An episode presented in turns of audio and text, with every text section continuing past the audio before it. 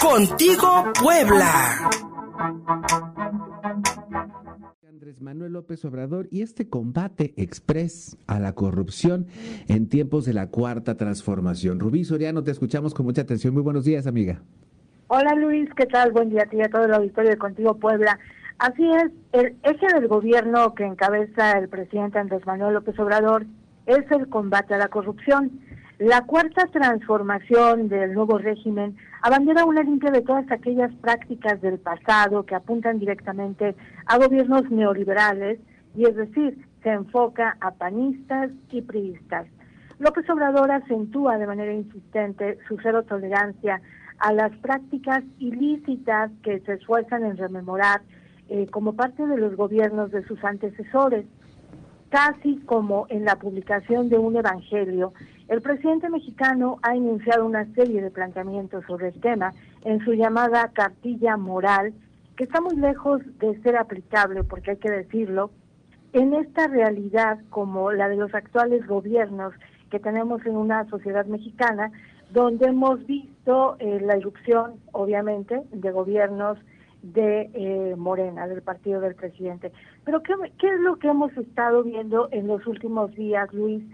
Pues ha sido la irrupción de casos muy específicos que rodean al primer círculo del presidente y no solamente al primer círculo, se han ido un poco más allá y han tocado líneas familiares del presidente Andrés Manuel López Obrador y nos estamos refiriendo particularmente a Felipa Obrador, prima del presidente, quien recientemente, pues, eh, digamos que protagonizó este escándalo donde a través de una investigación periodística se da a conocer que obtuvo contratos de petróleos mexicanos por asignación, no por licitación.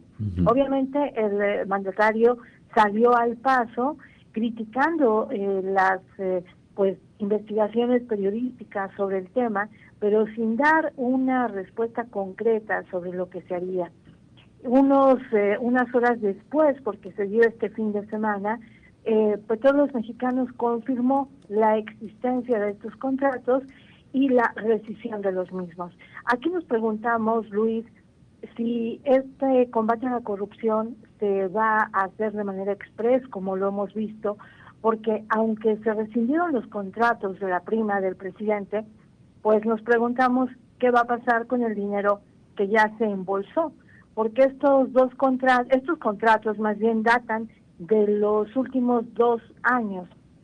Estamos viendo signos muy preocupantes en torno a esta corrupción que rodea al presidente, pero también a líneas familiares, porque recordamos todos el video que se exhibió donde su hermano, eh, pues recibía dinero presuntamente en tiempos de campaña para financiar a su propio hermano.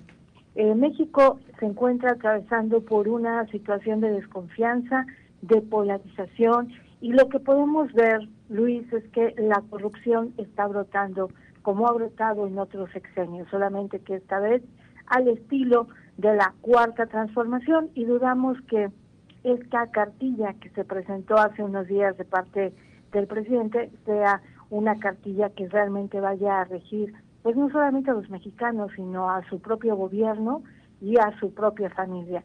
Yo creo que tendríamos que cambiarle de nombre porque más que moral, lo que estamos viendo es una cartilla amoral de cómo se combate la corrupción en México. No sé qué opinas.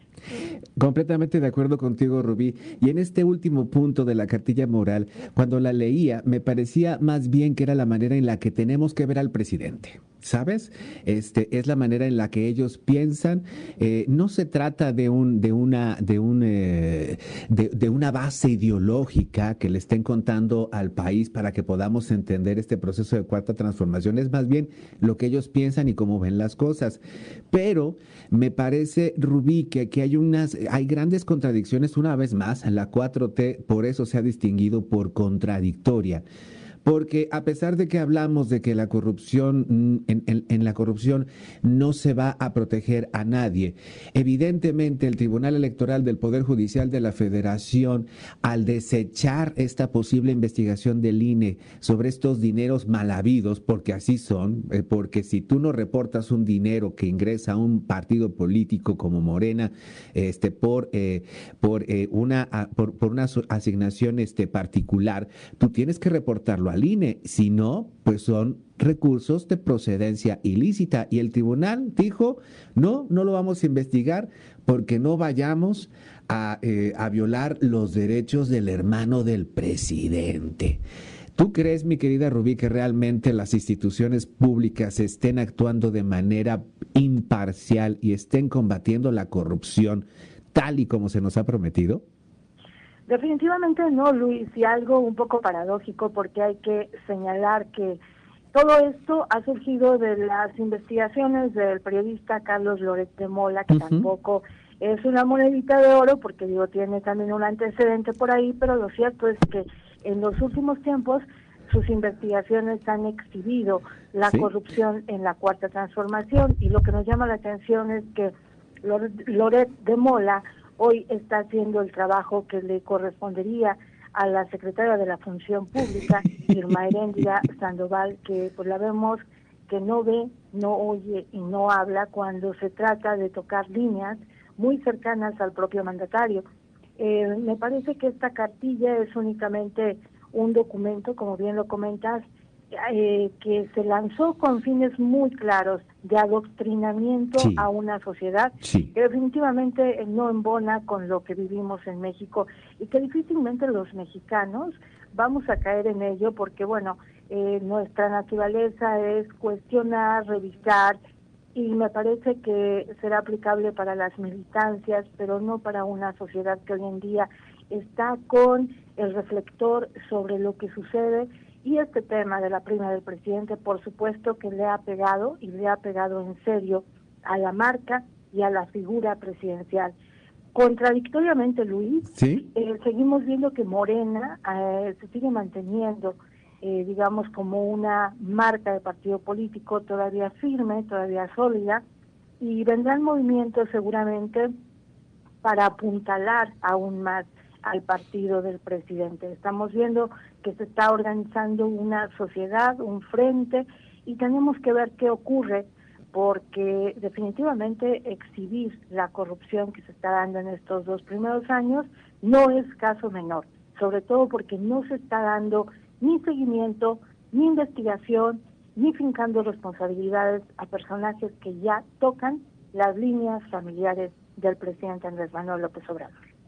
Rubí Soriano, y se nos viene el 2021 y seguramente la familia Obrador López por ahí, este, en Tabasco seguramente, pues van a volver a buscar candidaturas. Ya lo vimos eh, y ya vimos que pues bueno, no son realmente las mejores opciones por las cuales pueden votar los ciudadanos en las demarcaciones por las cuales se puedan, eh, se puedan candidatear, pero recordemos por ejemplo el caso de Concepción Falcón, de la síndico municipal de Macuspana, la tierra natal de Andrés Manuel. Eh, esta síndico, este, cuñada, este, cuñada del presidente López Obrador, con un desfalco de 223 millones de pesos. Ese ayuntamiento, por ejemplo, desconocido. Y pues bueno, recordabas tú el caso de, eh, de Felipa Guadalupe Obrador Olán, que tiene pues millonarios contratos con Pemex y también fue candidata. también fue candidata allá en Tabasco. Vamos a estar viendo a los López Obrador por ahí candidatearse otra vez, mi querida Rubí. Pues mira, Luis, yo creo que la tentación es grande. Las prerrogativas de los partidos son una tentación para los personajes que van saltando, pero eh, me parece que será interesante ver la actuación del presidente en torno a su familia, que ya está siendo exhibida, que están saliendo poco a poco la prima, el hermano, la cuñada, y que creo que están ahí como muy exhibidos. Habrá que ver eh, si alguien más de la familia se postula, que me parece que sería algo muy desatinado, porque se pegaría directamente a la figura del presidente, aunque no por ello descartaría que los nexos eh, de parientes en segunda línea se puedan postular, y a me refiero con cuños, este, y algunos primos lejanos, sobrinos lejanos, es decir, de todo nos podemos esperar y tenemos que estar muy atentos porque el combate a la corrupción es para todos. En este nuevo régimen se abanderó justamente el combate y lo que estamos viendo es una simulación. Mi querida Rubí Soriano, como siempre, muy agradecidos por este análisis político. Y oye, y si me permites un minutito rapidito, porque pues bueno, la nota del día son los cambios que anunció el presidente Andrés Manuel López Obrador en su gabinete y pues la llegada de Tatiana Cloutier a la Secretaría de Economía. ¿Cómo la ves, Rubí? Él dice que pues bueno, son mujeres honestas y pues en esta bandera de que aquí somos muy incluyentes. Eh, ¿Cuál es tu, tu percepción sobre estos cambios al gabinete? Híjole Luis, pues yo creo que Tatiana es una mujer muy frontal, muy franca, pero de economía eh, sabe lo mismo que yo de astronomía. Y es preocupante que llegue Tatiana Cloutier, quien fue la jefa de campaña del presidente Andrés Manuel López Obrador. Me parece que los cambios que se están haciendo son propiamente resultado de un revanchismo. Recordemos que uno de los críticos más severos del presidente es justamente Manuel Cloutier, el hermano de Tatiana, quien protagonizó con, con ella un enfrentamiento hace unos días, justamente por la salida de Alfonso Romo. Alfonso Romo se va y me parece que la foto no nos enseñó lo que realmente hubo atrás. Me parece que el empresario se bajó del barco porque ya no podía estar arriba ante tantos desatinos, ante tantas acciones erráticas. Y bueno, una más es la llegada de Tatiana, que independientemente de su figura como una mujer franca, como una mujer que abandera este, transparencia de economía, sabe muy poco. Y me parece que es preocupante que hoy la economía de un país, en esta situación que enfrentamos, Luis, por la pandemia, eh, pues la esté encabezando Tatiana Cloutier. Completamente de acuerdo, Rubí. Eh, no es tiempo para poner a incondicionales, sino para poner a gente que realmente sepa de economía, que sepa realmente cómo resolver los grandes retos que tiene este país. Y lo que se ve en estos cambios del gabinete, para mi gusto, son colocar a gente incondicional que no critique la política económica, como lo llegó a hacer Alfonso Romo, quien pues ya se despidió. Rubí Soriano, encantados de escucharte. ¿Dónde te encontramos? En Twitter como arroba Soriano, Facebook Mediáticos Consulting, YouTube y Spotify como Los Alquimistas del Poder. Por ahí nos encontramos. Recibe un abrazo fuerte. Hasta pronto. Hasta pronto. 10 con 32 pausas. Seguimos contigo, Pablo.